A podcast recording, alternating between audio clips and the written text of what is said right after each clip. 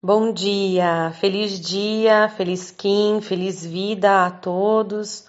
Hoje nós estamos no oitavo dia da onda encantada do dragão. A pergunta do dia é: Eu vivo de verdade aquilo que eu acredito? Anota as palavras-chave: embelezar, arte e elegância. As palavras-chave do tom galáctico harmonizo, modelando e integridade.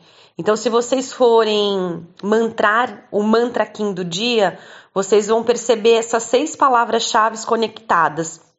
Então, o mantra fica: harmonizo com o fim de embelezar, modelando a arte, selo o armazém da elegância, com o tom galáctico da integridade, eu sou guiada pelo poder do livre arbítrio.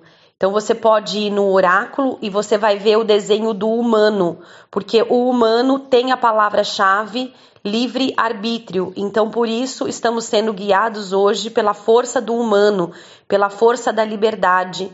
Hoje nós temos uma energia forte, né, de brincadeira, de trazer leveza para toda a nossa vivência nessa terra que é o macaco. Nós temos o espelho que vem trazendo um lugar de reflexão. É, hoje eu já senti essa energia muito forte, né? Eu acordei bem cedo e andei 12 quilômetros de bike e senti que não queria pegar assim no meu celular, assim, ver mensagens, nada. Me conectei com o meu celular agora às 11 horas da manhã e decidi realmente ir para esse lugar de muita reflexão, para refletir sobre as minhas liberdades, sobre aquilo que realmente eu quero vivenciar na minha vida. E então é um dia bem importante, né, para tudo isso. E o caminhante do céu vem dizer para a gente explorar esses espaços internos para organizar e equilibrar toda a nossa arte dentro de um lugar de muita liberdade, dentro do, de um lugar onde a gente não se prende para fazer aquilo que o outro quer, mas sim aquilo que a gente quer. Né? Então é importante a gente estar conectado com a nossa verdadeira arte.